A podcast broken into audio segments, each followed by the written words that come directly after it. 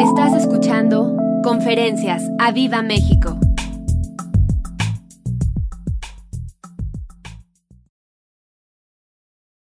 Vamos a, quiero hablarles en esta mañana, hace 15 días les hablé del holocausto. No acabé todo el tema, me quedé a la mitad, pero por lo menos nos quedó claro lo que es el holocausto, es ese sacrificio que era completamente Y ahora también nos habla que en este altar se ponían los holocaustos y las ofrendas de paz. Y quiero hoy hablarte de ese sacrificio de paz. Levítico en el capítulo 3, en el verso 3 al 5 nos dice esto. Luego ofrecerás del sacrificio de paz como ofrenda encendida. O sea que el sacrificio de paz y el holocausto eran dos eh, de las ofrendas que eran encendidas. y hay fuego en ellas. Di, en mi vida tiene que haber fuego.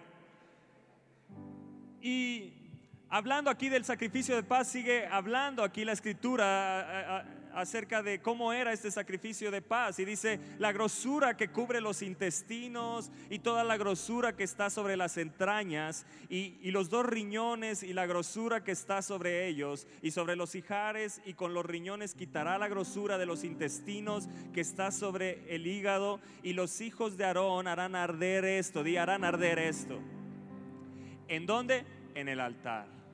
Sobre el holocausto, o sea que estaba el holocausto y luego eh, dice que sobre el holocausto que estará sobre la leña que habrá encima del fuego es ofrenda de olor grato al Señor. Las grosuras era lo mejor del animal y eso era lo que se ofrecía a Dios. Aquí no está hablando cómo era ese sacrificio de paz. El sacrificio de paz era diferente al holocausto en el sentido de que en el holocausto se consumía completamente y en el sacrificio de paz había esa parte que se ofrecía al Señor, lo mejor del animal, que eran las grosuras. Aquí no lo habla una y otra vez la grosura y la grosura y la grosura, porque quiere Dios dejar marcado que la grosura es para Él, lo mejor de nosotros es para Él.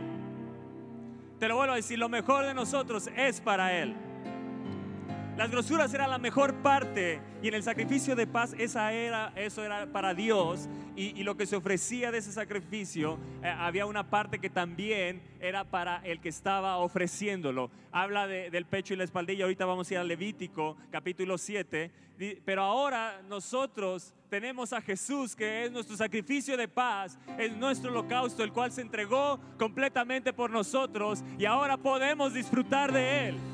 Y es a lo que te quiero invitar hoy. Disfrutar del altar que tenemos en Él. Porque hay grandes y poderosas bendiciones que están a nuestra disposición y tenemos que hacerlas parte de nuestra vida. Tenemos que hacerlas parte de nuestra experiencia. No solo se queden como algo que fue escrito, sino que en mi vida, en mi familia, en mi casa, van a ser una realidad. ¿Cuántos dicen amén a eso? Sí, dale un fuerte aplauso a Él. Sabes, este sacrificio de paz conllevaba alegrarse y gozarse. Era un sacrificio que se hacía con alegría y con gozo. Y hoy la iglesia viene con alegría y con gozo, yo lo creo. Viene con alegría y con gozo. Levítico 7 nos sigue hablando de ese sacrificio de paz. Estoy dejando la base para que entienda. Ya vimos que la grosura era para Dios y otra parte era para, el que lo ofrecía. Y aquí nos habla en el verso, en el capítulo 7 de, Levítico, verso 15, dice, y la carne del sacrificio de paz en acción de gracias se comerá, dice, comerá. Aquí hay algo diferente del holocausto, aquí se comía. Aquí había la parte que se quedaba, una parte era para Dios, que era lo, lo, mejor, era la grosura, y aparte estaba el pecho y la espaldilla, que era para el que ofrecía. Y aquí nos habla que se comerá en el día que fuera ofrecida, no dejará de ella nada para otro día. Mas si el sacrificio de su ofrenda fuere voto o voluntario, será comido, dice, será comido en el día que ofreciere su sacrificio, y lo que de él quedare lo comerá al día siguiente. Y lo que quedare de la carne del sacrificio hasta el tercer día será quemado en el fuego. Verso 28 más adelante dice, y habló más el Señor a Moisés diciendo, habla a los hijos de Israel y diles, el que ofreciere sacrificio de paz al Señor, traerá su ofrenda del sacrificio de paz ante el Señor, sus manos traerán las ofrendas y sus manos. que se han de quemar ante el Señor, traerá la grosura con el pecho, el pecho para que sea mecido como sacrificio, mecido delante del Señor, y la grosura la hará, arder el, el sacerdote en el altar. ¿Dónde? En el altar. Nos habla de altar. La ofrenda nos habla de altar, el sacrificio nos habla de, altar. Mas el pecho será de Aarón y de sus hijos, y el pecho será de Aarón y de sus hijos y daréis al sacerdote para ser elevada en ofrenda la espaldilla. O sea que el pecho y la espaldilla, otras versiones dice el muslo. Nos habla, el pecho habla del amor de Dios.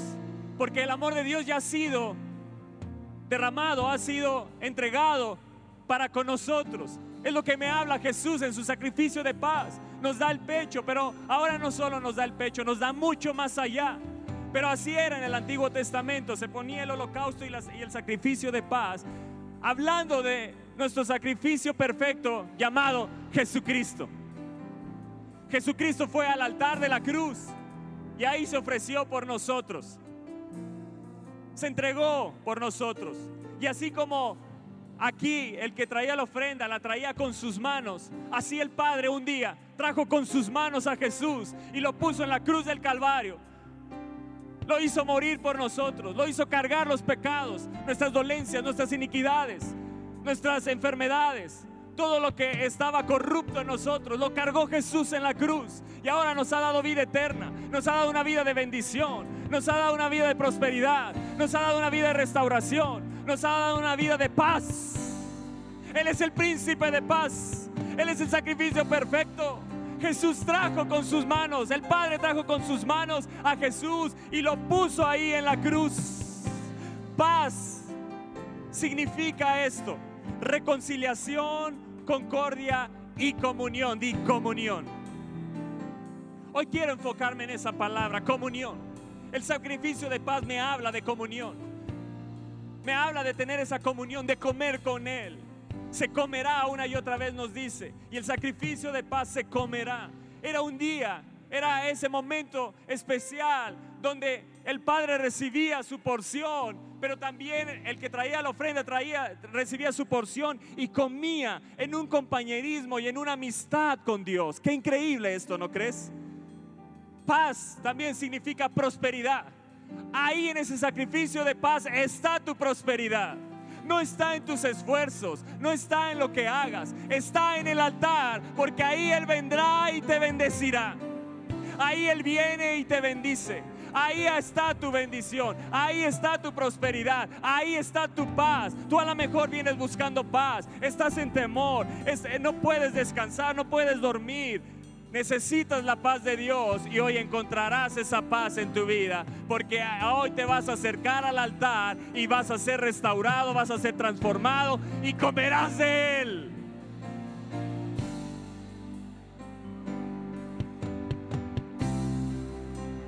Amén. Por eso la palabra de Dios cuando dice la paz sea con vosotros, ¿lo han leído?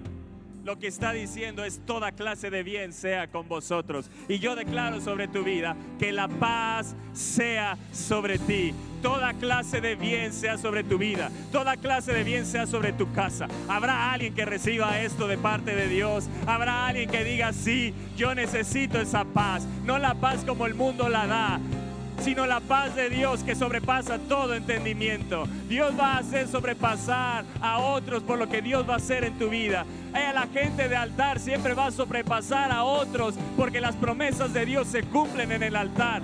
Dios viene y afirma sus promesas en el altar porque Él ahí viene y te bendice.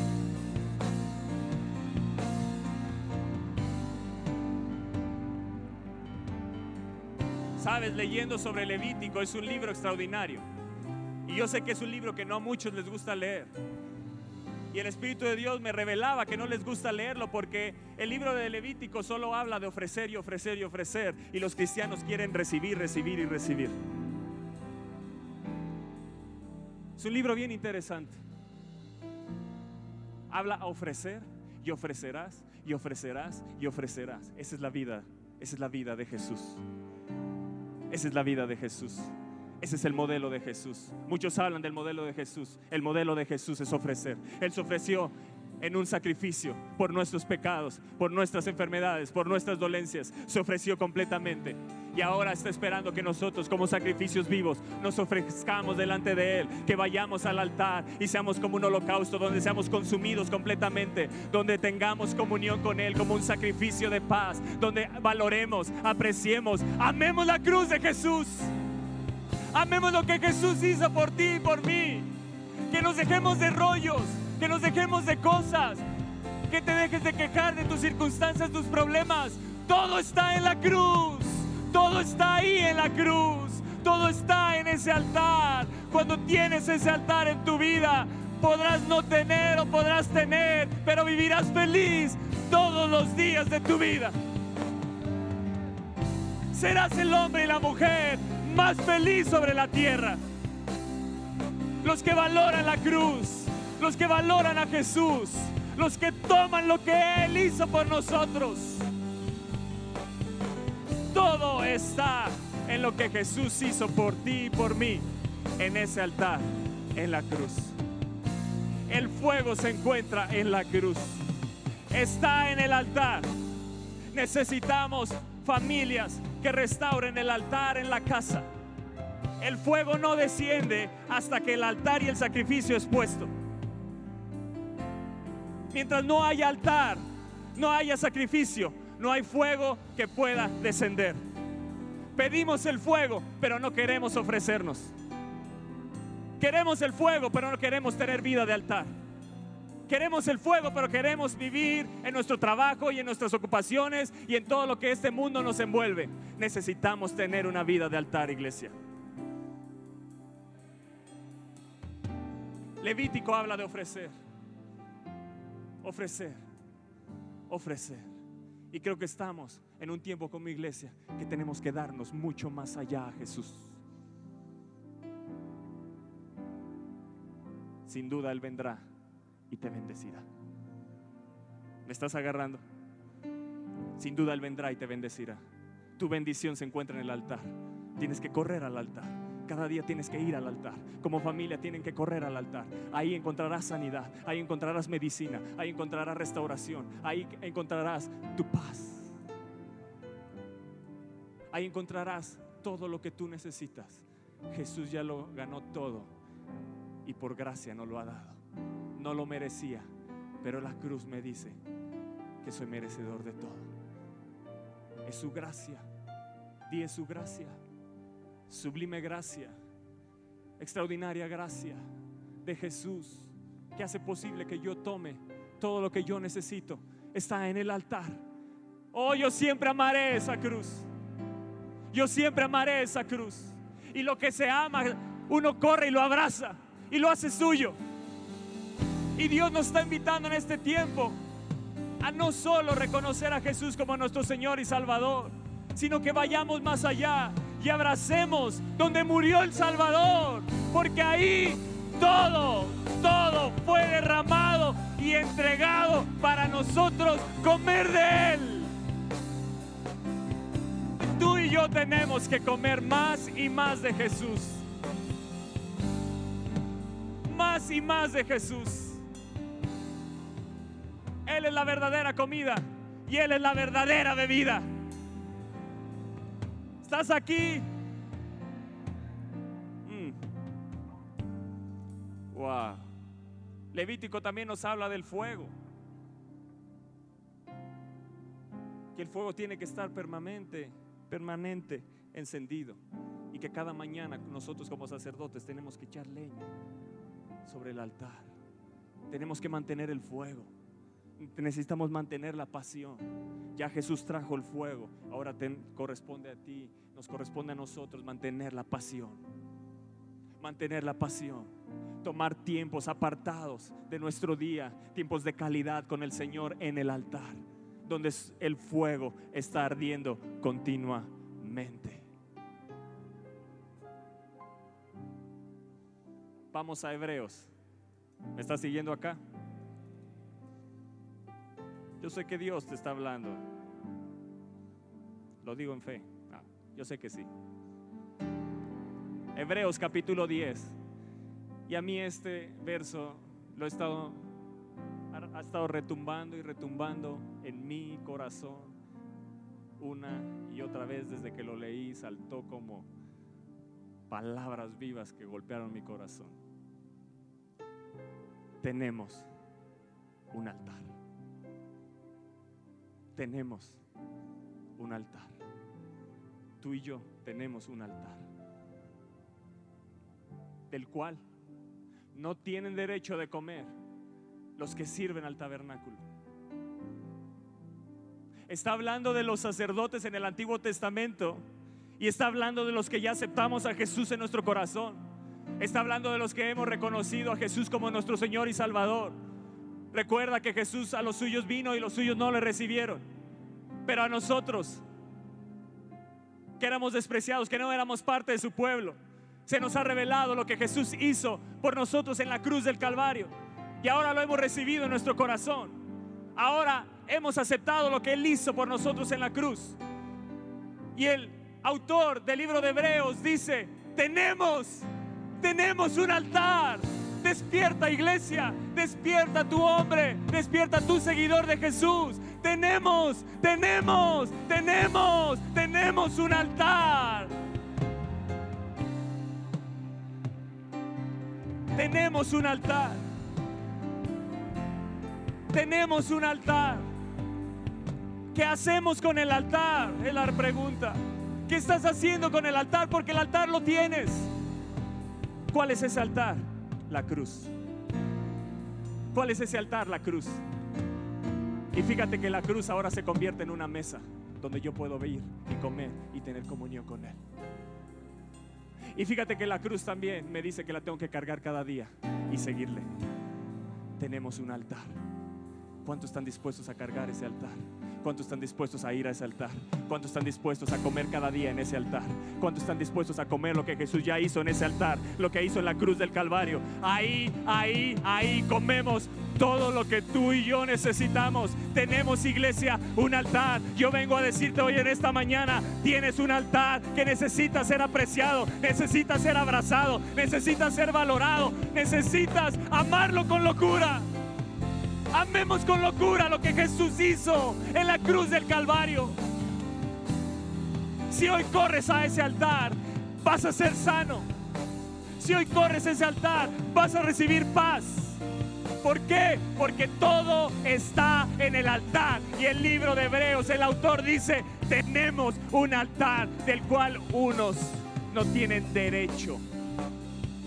Esa palabra derecho en el original es exousia. No tienen autoridad para comer, pero tú y yo sí tenemos autoridad para comer.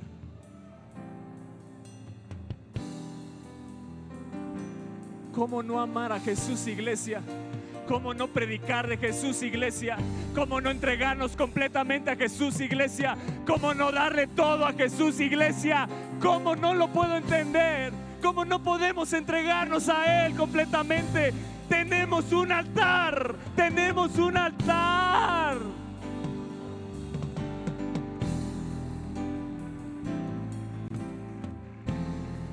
Ese altar me habla que ahí murió y envió su Espíritu Santo para vivir en mí todos los días de mi vida. Ese altar me habla que si me entrego a Él, recibiré mi sanidad, recibiré mi restauración, recibiré mi paz, porque algunos no pueden comer de Él, pero yo sí puedo comer de Él. Yo sí tengo derecho, yo sí tengo autoridad. Dios me ha dado la exousia para ir a ese altar, comer, a comer de Él.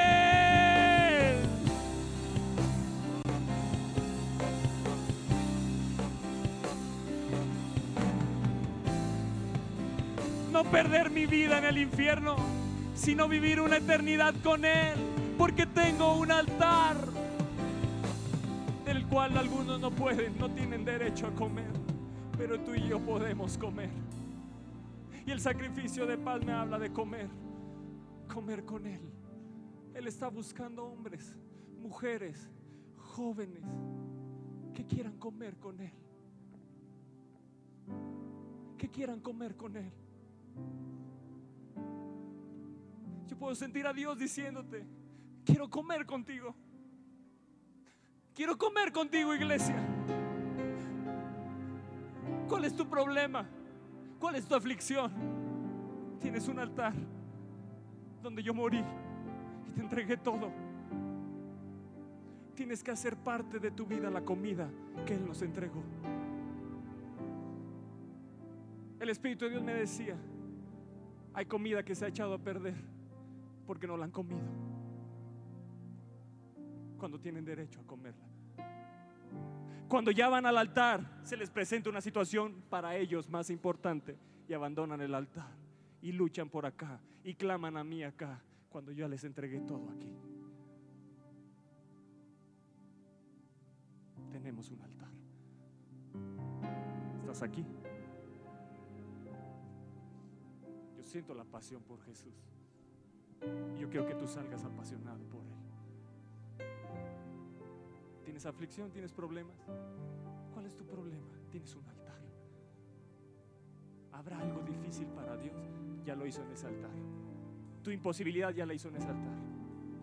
Lo que necesitas es ir con fe y comer de lo que Él ya te entregó.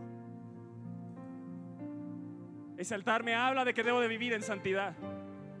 Lo vale, sí lo vale, porque Él entregó todo por mí. Y en ese altar soy santificado por su sangre. La sangre de Jesús me santifica. La sangre de Jesús me santifica. Ese altar es un altar que me habla de tener una relación con Dios. No momentos esporádicos. No momento de domingo en la iglesia. Me habla de tener relación con Dios. Me habla de ofrecerme como sacrificio vivo. Me habla que hay fuego. Donde hay fuego consumidor, fuego que quema todo lo que a Él no le agrada de mí. Tengo un altar. Ese fuego se experimenta cuando nos entregamos en ese altar. El fuego no se experimenta porque nos interesamos en el altar. Debemos depositar todo en Él. Todo en Él. Todo en Él. Muchos quieren entregar lo externo y no quieren entregarse ellos. Para que Abraham pudiera llevar a su hijo a entregarlo y obedecer a Dios, antes tuvo que entregarse en otros altares que hizo. Y por eso no le costó obedecer, entregar a su propio hijo, porque dijo, aún Él va a resucitarlo, aún Él lo resucitará. Ese es el nivel de fe que Dios te quiere llevar y que encuentras en el altar. No te digo que no sufrió Abraham al llevarlo. ¿Sabes qué dijo Isaac cuando llevaba a su hijo? Este Abraham llevaba, dice que caminó 100, 80, 100 kilómetros al lugar donde Dios le dijo que lo tenía que sacrificar. Y cuando llegan al lugar, Isaac le dice, Padre mío, he aquí el fuego y el altar. ¿Dónde está el sacrificio? Y Dios está diciéndote a ti, iglesia, ya está el altar, ya está el fuego, que de ti, ¿dónde está el sacrificio?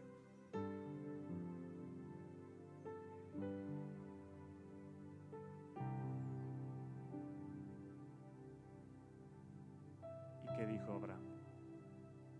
Dios proveerá. Yo vendré y te bendeciré. Yo vendré y te bendeciré, iglesia. Cuando Dios encuentre una iglesia de altar, Él vendrá y bendecirá. Cuando encuentre una iglesia que se entrega, cuando encuentre una iglesia que es como un holocausto, pero que también disfruta, come de lo que tiene derecho, es la iglesia más feliz sobre la tierra. Una iglesia de altar es la más feliz sobre la tierra.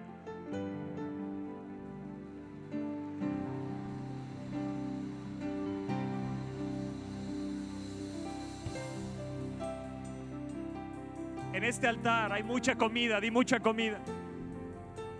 Y solo los que reciben este altar, y tenemos un altar. Los que reciben este altar por la gracia de Dios, comen de Él. ¿Cuántos están dispuestos a comer de Él? A devorarse todo lo que tiene para nosotros. Es comida que no se echa a perder. Son promesas que están hechas por Dios hacia nuestra vida, que no tienen caducidad, no tienen una vigencia, son eternas. Y te están esperando porque tenemos un altar en el cual muchos no tienen derecho, no tienen el privilegio, no tienen la libertad, no tienen la potestad, no tienen la autoridad, pero tú y yo tenemos privilegio, libertad y autoridad para comer de ese altar. Hoy puedes comer de él. ¿Qué te hace falta? Tu sanidad. Come, come. Hoy sale sano de este lugar. Yo te lo digo convencido. ¿Por qué? Porque tienes un altar y en ese altar está tu sanidad. Yo estoy convencido que saldrás sano. Necesitas sanidad en tu alma. Tienes que comer del altar. En todo lo que hemos sido afligidos, Él ha sido afligido. Tener un altar me habla que tiene que ser parte de mi experiencia. Y ese altar dice, tenemos, tú lo tienes. Ahí está contigo. Tú tienes ya ese altar. Tiene que ser parte de tu experiencia. Tiene que ser parte de tu vida. Tiene que ser parte de tu conocimiento. Tienes un altar.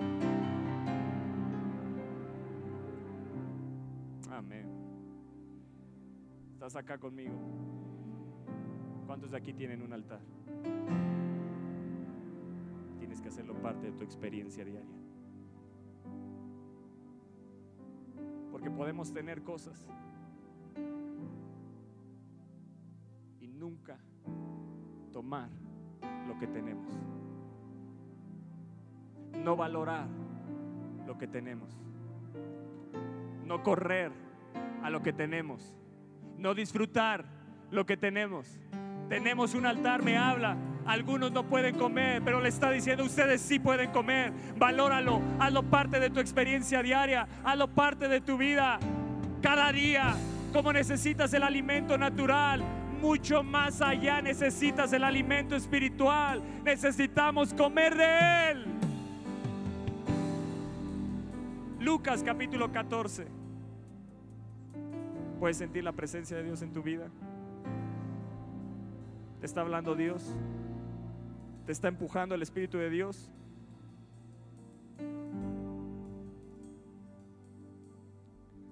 Lucas 14, verso 16.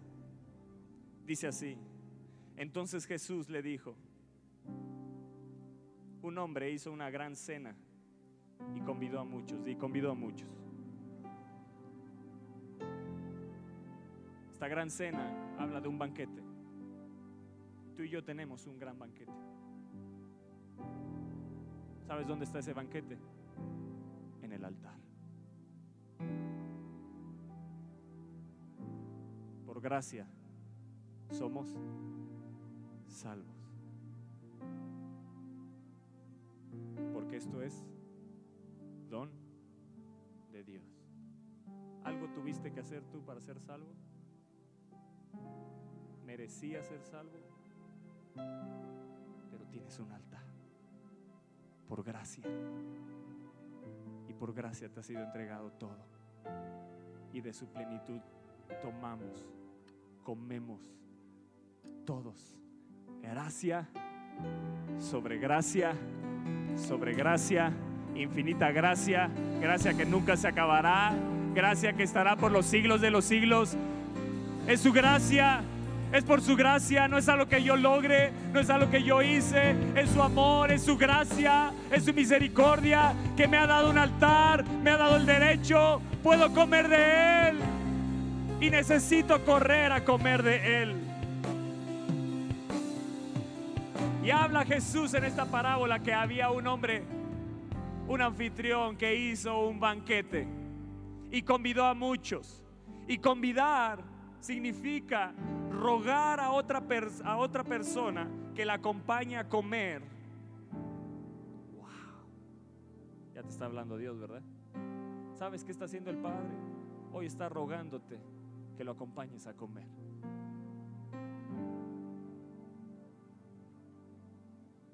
Convidó a muchos, les rogó, les rogó, vengan a comer mi banquete.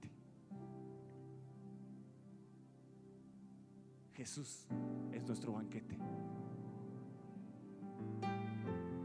Yo soy el pan de vida, dijo.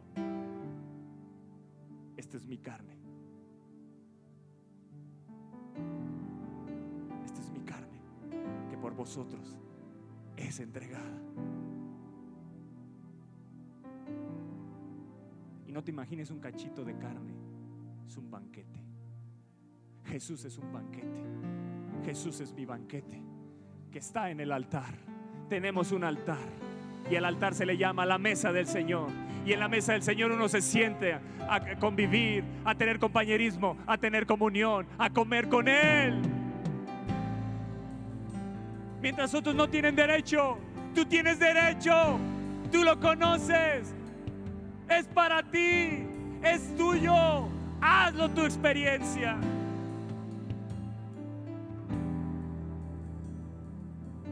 Convidar también significa ofrecer algo a alguien. Así que Él nos ha ofrecido un gran banquete. ¿Qué harás con Él? Verso 17 dice así. Y a la hora de la cena, a la hora del banquete, envió a su siervo a decir a los convidados, venid, que ya está todo preparado. Jesús ya preparó todo. Ya lo hizo todo en la cruz del Calvario. No hay nada que tengamos que agregarle. No hay nada que tengamos que hacer. Lo único que está pidiendo es que nos entreguemos.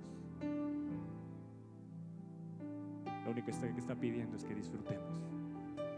Lo que está pidiendo es que comamos. Y cuando comes en el altar, eres convencido de pecado y no quieres vivir tu vida igual. Esas malas actitudes, esos pecados ocultos, ahí te son revelados eres quebrantado, eres consumido, eres quemado por Él.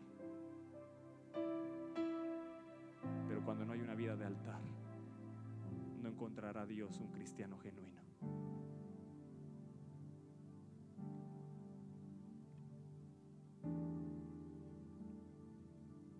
Murió como, murió como maldito para que tú fueras bendecido. Eso está en el altar. Se hizo pobre para que tú fueses enriquecido. Eso está en el altar. Tu respuesta está en el altar. Tu sanidad está en el altar. Él te ha convidado. Convidó a muchos. Y tú y yo estamos entre ellos. Hay un gran banquete para nosotros cada día, a cada instante, en cada momento. Tenemos que comer de Él, tenemos que devorarnos su palabra, tenemos que estar comiendo de ese banquete continuo que llena nuestra alma, que llena nuestro espíritu, que llena nuestro ser.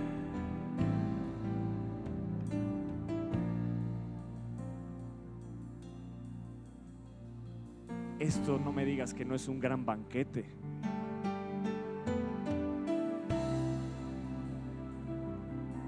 Los profetas dijeron, cuando me devoré tus palabras, en mi boca fueron como miel. Es un gran banquete. ¿Qué de todo lo que Jesús ha entregado no lo has disfrutado y no es parte de tu vida y no es parte de tu experiencia?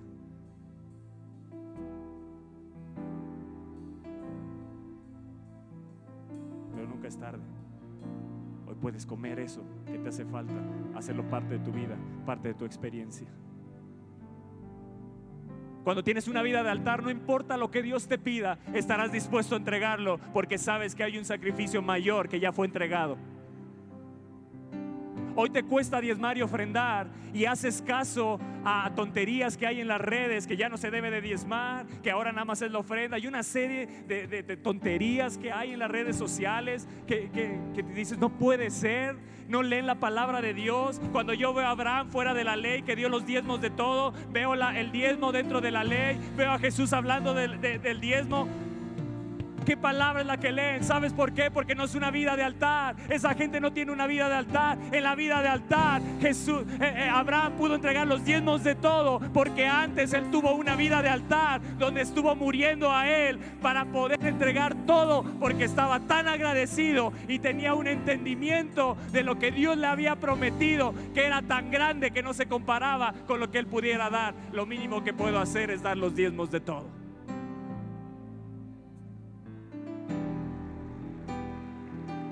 Y perdón si ofendo a alguien, si tú no crees en los diezmos, discúlpame, tienes que leer lo que dice la palabra de Dios, tienes que comer el banquete y, no andar comiendo de lo que la porquería que hablan las redes sociales cuando tienes un banquete. Hay muchos que comen la palabrita de la red social y con eso quieren vivir cuando tienes un banquete cuando tienes un banquete, cuando tienes un banquete, cuando tienes un banquete, te conformas con una imagen, con una frase, te, conformas con un predicador y lo que compartió. Tú tienes un banquete, tú tienes un banquete, tenemos un altar. Tenemos un altar, iglesia. Tenemos un altar.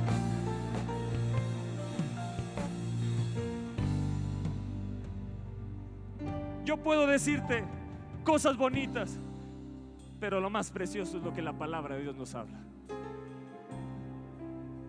Si quieres, no hagas caso a lo que yo hablo, pero haz caso a la palabra. Devórate la palabra, vive la palabra, hazla tu experiencia la palabra y vivirás como el hombre más feliz sobre la tierra. Nada te faltará, serás prosperado, serás animado, vivirás con fe.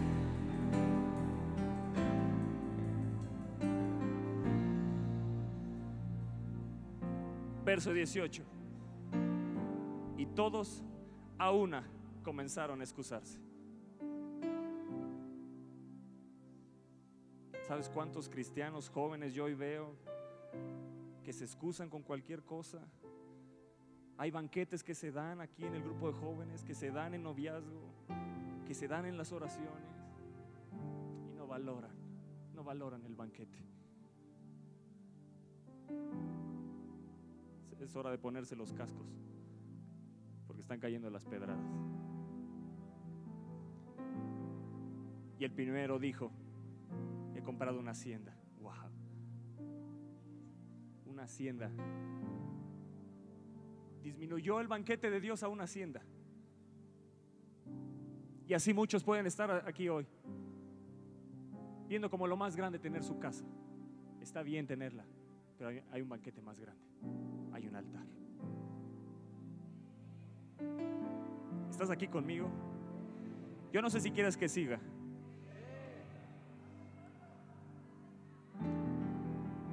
He comprado una hacienda y necesito ir a verla. Te ruego que me excuses. No sabes, yo lloraba al leer estas palabras. Yo dije, Señor, y esto es una parábola, pero es una realidad. Y otro dijo, eran los convidados. Eran los que el Padre les había rogado que comieran con Él. Y el Padre nos está rogando que comamos con Él. ¿Qué excusa le vamos a dar? ¿Qué excusa le daremos cuando lleguemos delante del trono? ¿Qué excusa le vamos a dar cuando ya le entregó todo? ¿Estás acá conmigo? Ya entregó todo. No vas a poder decir es que no me habías dado. No, ya te entregué todo. Tú tienes un altar. Toño te lo dijo un domingo que tenías un altar. Y que tenías derecho a comer de él mientras otros no tenían derecho a comer de él. Tú tienes derecho, tú tienes exousia, tú tienes autoridad, potestad, libertad para comer de él.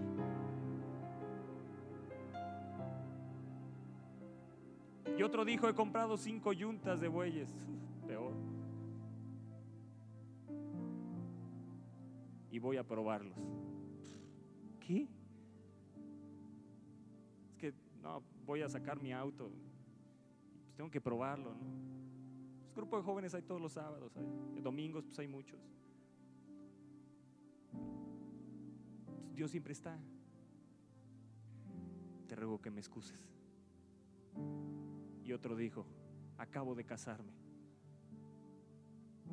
y por tanto no puedo ir. ¿Alguien le dijo que no podía llevar a la esposa?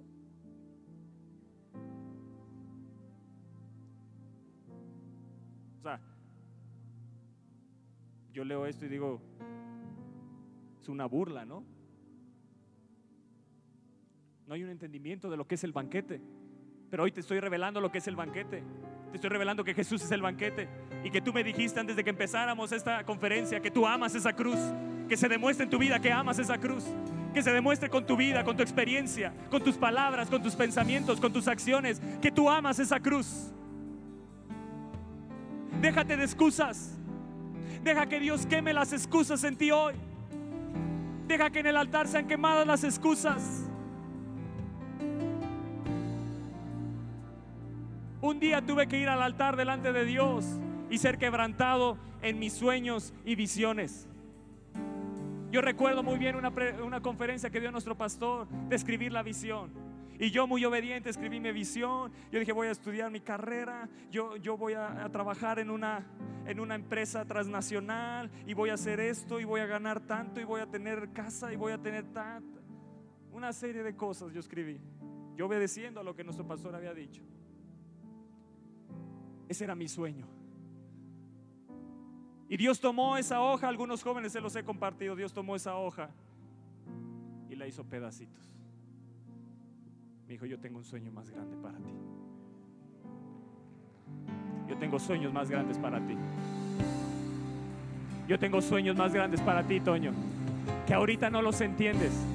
Ahorita te duele que rasgue esas palabras. Ahorita te duele porque crees que estás obedeciendo y si estás obedeciendo, hiciste bien.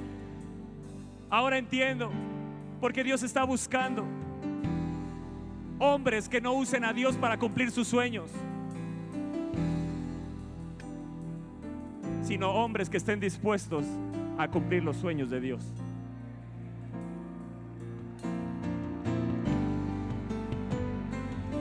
Y eso sabes dónde se encuentran, en el altar. Por eso Isaac, por eso Abraham pudo sacrificar a Isaac. ¿Me estás entendiendo acá? Porque estuvo dispuesto a sacrificar su sueño. ¿Cuál era el sueño de Abraham? Isaac. Dice que era riquísimo, pero te sigue teniendo un sueño, mi descendencia. Y cuando Dios se la pide, está dispuesto a darla, porque está dispuesto a sacrificar sus propios sueños para cumplir los sueños de Dios. Y Dios está buscando hombres, mujeres, una iglesia de altar que no use a Dios para cumplir sus sueños. ¿Están aquí alabanza? Dios está buscando hombres, mujeres que no usen a Dios para cumplir sus sueños. Yo sé que tú tienes sueños. Ofrécelos en el altar. Ponlos en el altar. Vale la pena cumplir los sueños de Dios. Jesús entregó todo. Jesús entregó todo. Jesús nos ofreció en cachitos. Él se ofreció completamente para que tú y yo cumpliéramos ahora sus sueños.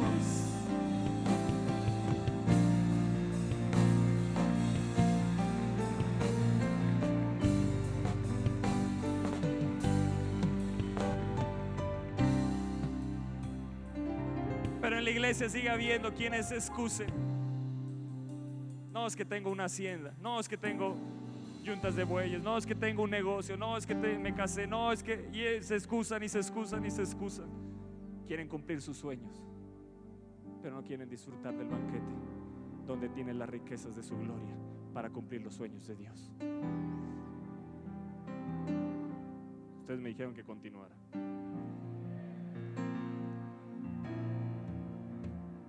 Amados, no puedo entender cómo estos hombres despreciaron semejante banquete, semejante gracia, gracia. Pablo decía, y su gracia no ha sido en vano para conmigo. Yo quiero vivir ese estilo de vida, Señor. Que tu gracia, lo que has derramado, lo que has dado, no sea en vano en mi vida. No sea en vano en mi vida, Señor. Si amando más, si amado menos, Señor, vale la pena. Vale la pena amar a los que nos odian, vale la pena perdonar, vale la pena, vale la pena vivirlo, vale la pena por ti.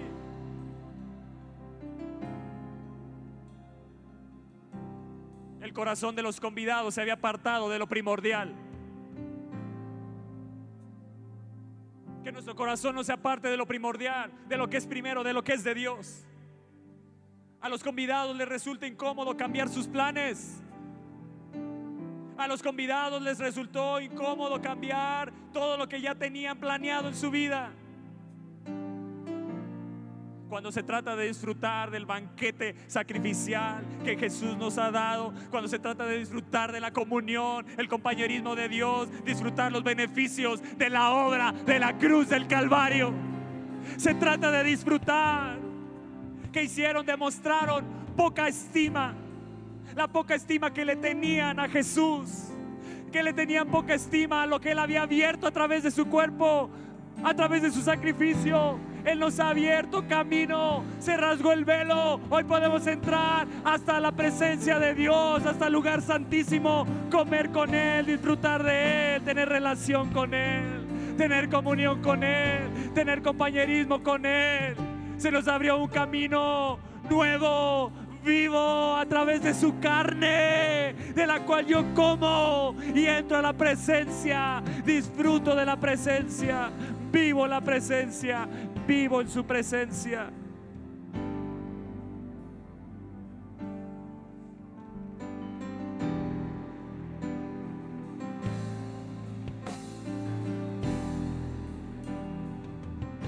Escucha esto, verso 21. y vuelto el siervo. Hasta pena la de verdad dar la noticia, ¿no? ¿Qué cree Señor? Le hizo saber todas las cosas. Entonces enojado el padre de la familia dijo a su siervo, este banquete no lo como yo solo.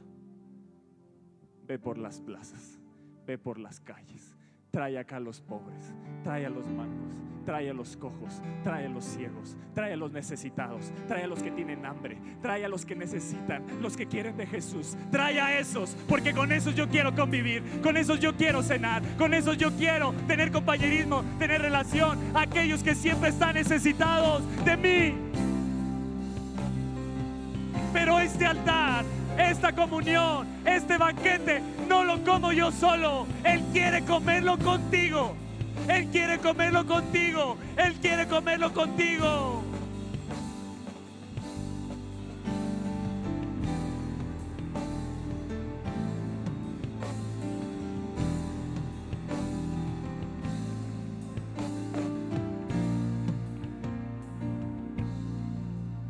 ¿Qué hicieron los convidados, los primeros? Despreciaron la gracia. Gracia despreciada es gracia desperdiciada. Gracia despreciada es gracia perdida. Llegará el día donde quieran comer de Jesús y ya será demasiado tarde. Comamos cada día. Yo te digo, hoy hay un banquete, mañana hay un banquete. Este banquete es 24 por 7.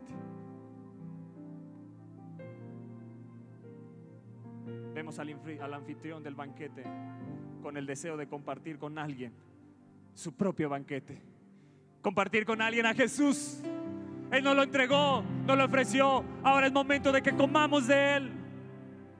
Le dijo al siervo, ve por los pobres, mancos, cojos y ciegos. Hoy quiere sanarte.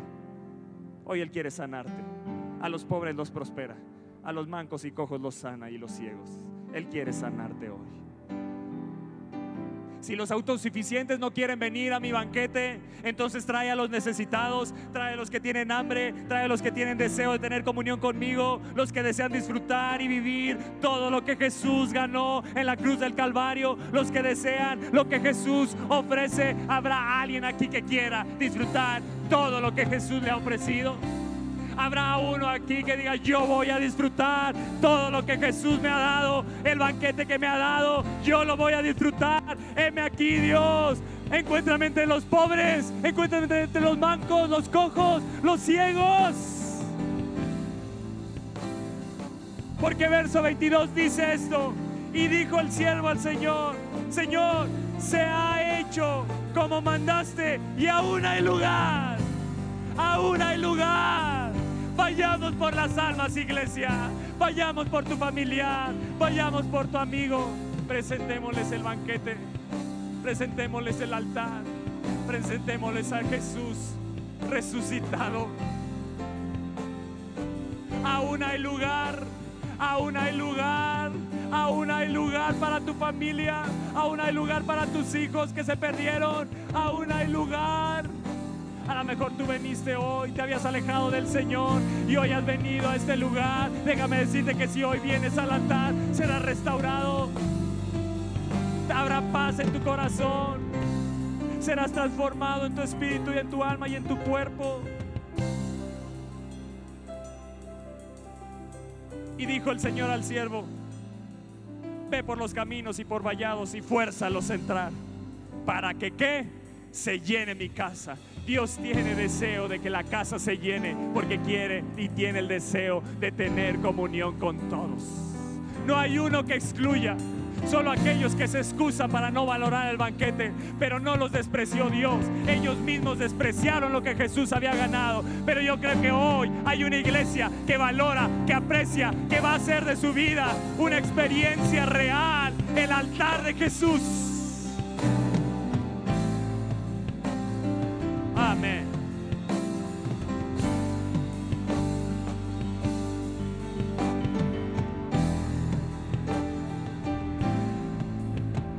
Quiero cerrar con Lucas 15.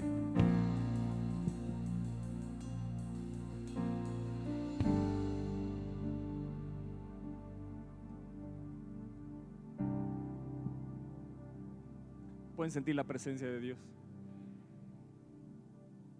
Ustedes conocen esta parábola del hijo pródigo.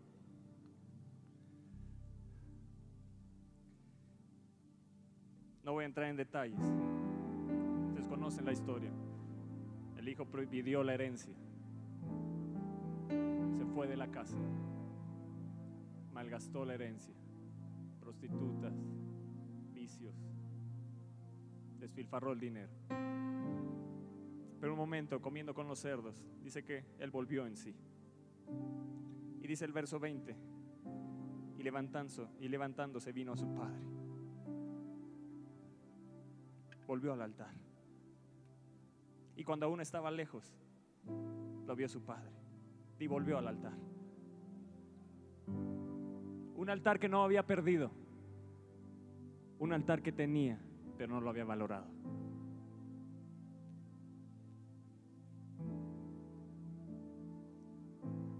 Lo vio su padre y fue movido a misericordia y corrió y se echó sobre su cuello y le besó.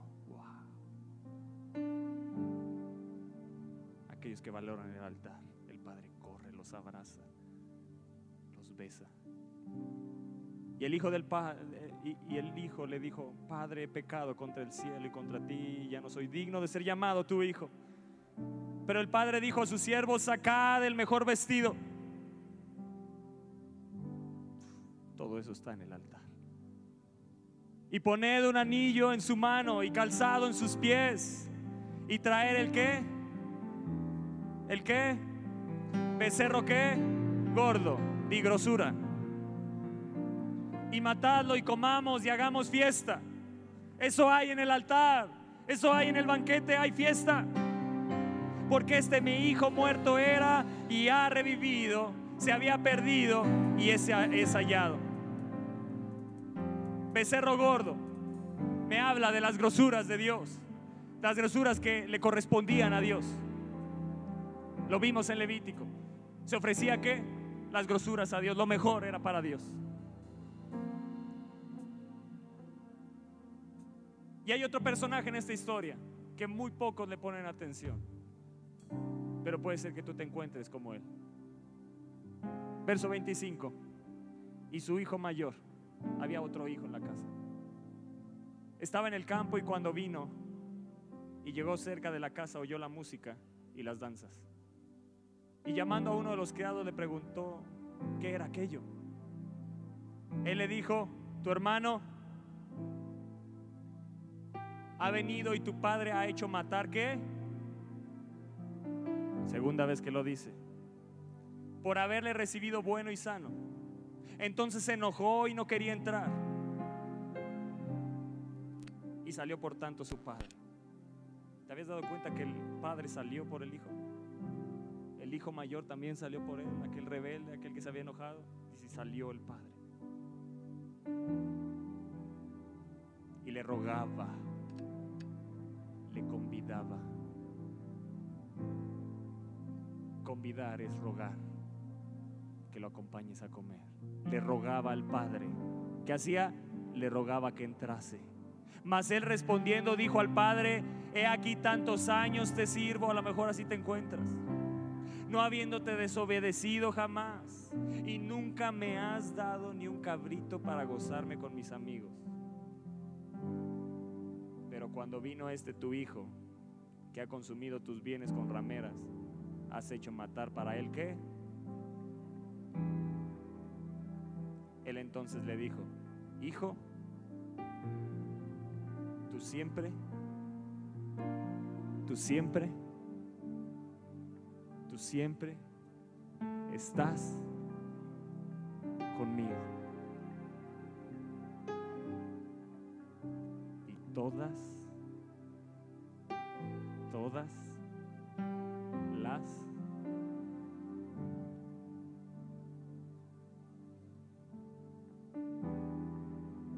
¿No a veces estamos como el hijo mayor dentro de la casa? Tenemos un altar estamos pidiendo el cabrito cuando ya está el becerro gordo. Y peleamos en nuestras fuerzas por el cabrito cuando ya Dios te dice, tú siempre estás conmigo y todas mis cosas son tuyas. Todo ya te lo entregó Jesús. El problema del hijo mayor es que tenía todo, pero no era su experiencia el tenerlo todo. Y Dios te está llamando a que sea tu experiencia el tenerlo todo. Deja de quejarte, deja de quejarte, deja de ser la oveja quejumbrosa, que, que se queja, que murmura, que habla mal. Deja de quejarte, ven al altar, ven al altar. Todas mis cosas son tuyas. ¿Qué te falta hoy? tu sanidad, ven al altar. Hoy vas a ser sano, porque todas las cosas son tuyas. Deja de vivir con una mentalidad miserable. Deja de vivir con una mentalidad pobre. Todas las cosas son tuyas. tú estás en la casa, pero no estás disfrutando lo que hay en la casa. Tú estás en la casa, pero no estás disfrutando el altar que hay en la casa. Tú estás en la casa y sigues viviendo, pensando como ese hijo. Te he servido, Señor te he amado, he hecho esto, he hecho el otro y no me has dado un cabrito. ¿Qué? Todas mis cosas son tuyas. El problema es que no has venido al altar. El problema, es que no has querido comer conmigo. El problema es que no has querido convivir, tener relación, compañerismo. Todas, todas las cosas de Dios son tuyas.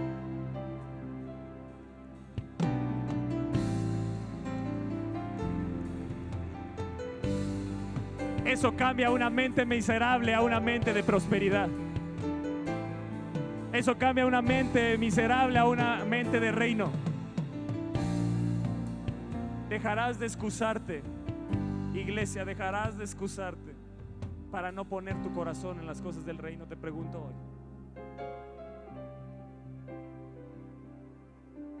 ¿Estarás dispuesta a darte más por el Señor? Cuando veas necesidad en el reino, estarás dispuesto a darte, a entregarte. Tienes que vivir en el altar. Hoy te cuesta trabajo porque no tienes una vida de altar, pero empieza a vivir una vida de altar y vas a ver cómo todo cambia. Mientras en el Antiguo Testamento las grosuras eran para Dios, ahora las grosuras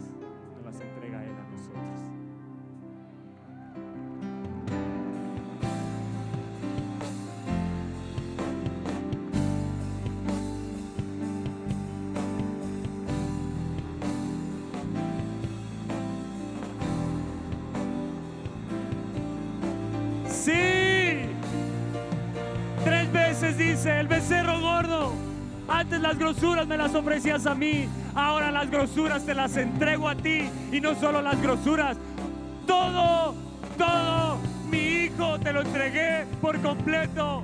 Ven al altar y come de Él lo que necesitas de Él.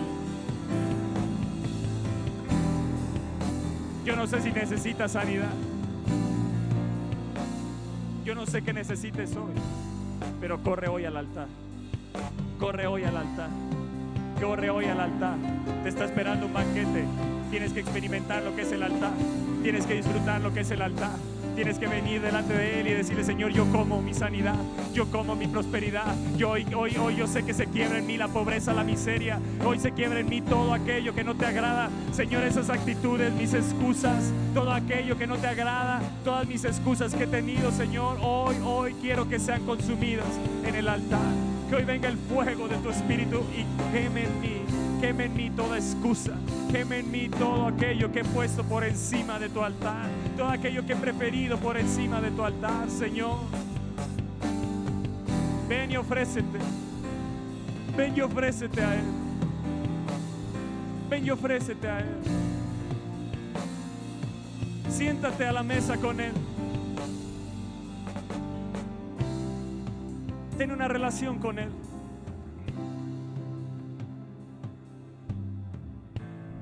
tenemos que ser papás, que si nuestros hijos están en pecado, no sobar el pecado, ni apapachar el pecado. Tenemos que ser familias de altar. No podemos permitir el pecado en la casa. Tiene que ser una casa, un hogar de santidad.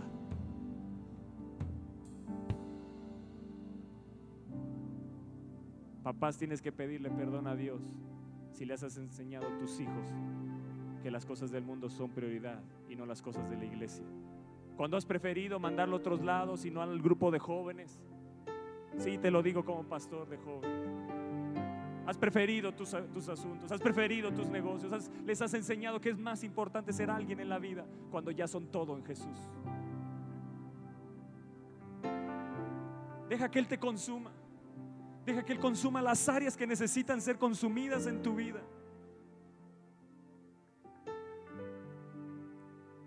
A veces somos responsables nosotros de haber alejado a nuestros hijos de Dios por lo que les hemos enseñado y nos hemos apartado del banquete, del pan de vida que es Jesús, de la palabra. Pero hoy come de Él, hoy come de Él tu restauración. Hoy come de Él tu restauración. Come de Él tu restauración. Si Abraham pudo caminar 100 a 80 kilómetros, pudo, viajar 100 a 80, 80 a 100 kilómetros para ir a sacrificar a su hijo, que tú no puedas traer a tus hijos al grupo de jóvenes, que no los puedas traer a la iglesia, que no los puedas traer a los eventos, tienes que ser quemado en tus excusas. ¿Prefieres el deporte? ¿Qué es lo que estás prefiriendo por encima del banquete de Dios? Yo te pregunto, es tiempo de meditar. Medita en tus caminos, iglesia. Medita hoy en tus caminos. No te levantes hoy. No salgas de este lugar sin ser consumido por Dios. Sin ser consumido por Él. En el altar Él vendrá y te bendecirá. Yo te lo digo, ya hay testimonios. A lo mejor tú eres uno de ellos. Continúa en ese altar. No lo abandones el altar. No abandones la cruz. Oh, yo siempre amaré. Yo siempre amaré. Yo siempre amaré esa cruz. Yo siempre amaré esa cruz. Siempre voy a amar esa cruz. Habrá alguien que le pueda decir hoy a Dios, yo siempre amaré esa cruz. Siempre voy a amarla. Cueste lo que me cueste. Voy a amar esa cruz. Voy a amar ese sacrificio. Voy a amar lo que Él hizo por mí. Voy a abrazar. Voy a hacer el altar mi experiencia. Lo voy a hacer parte de mi vida. Espera nuestra próxima emisión de Conferencias. ¡A Viva México!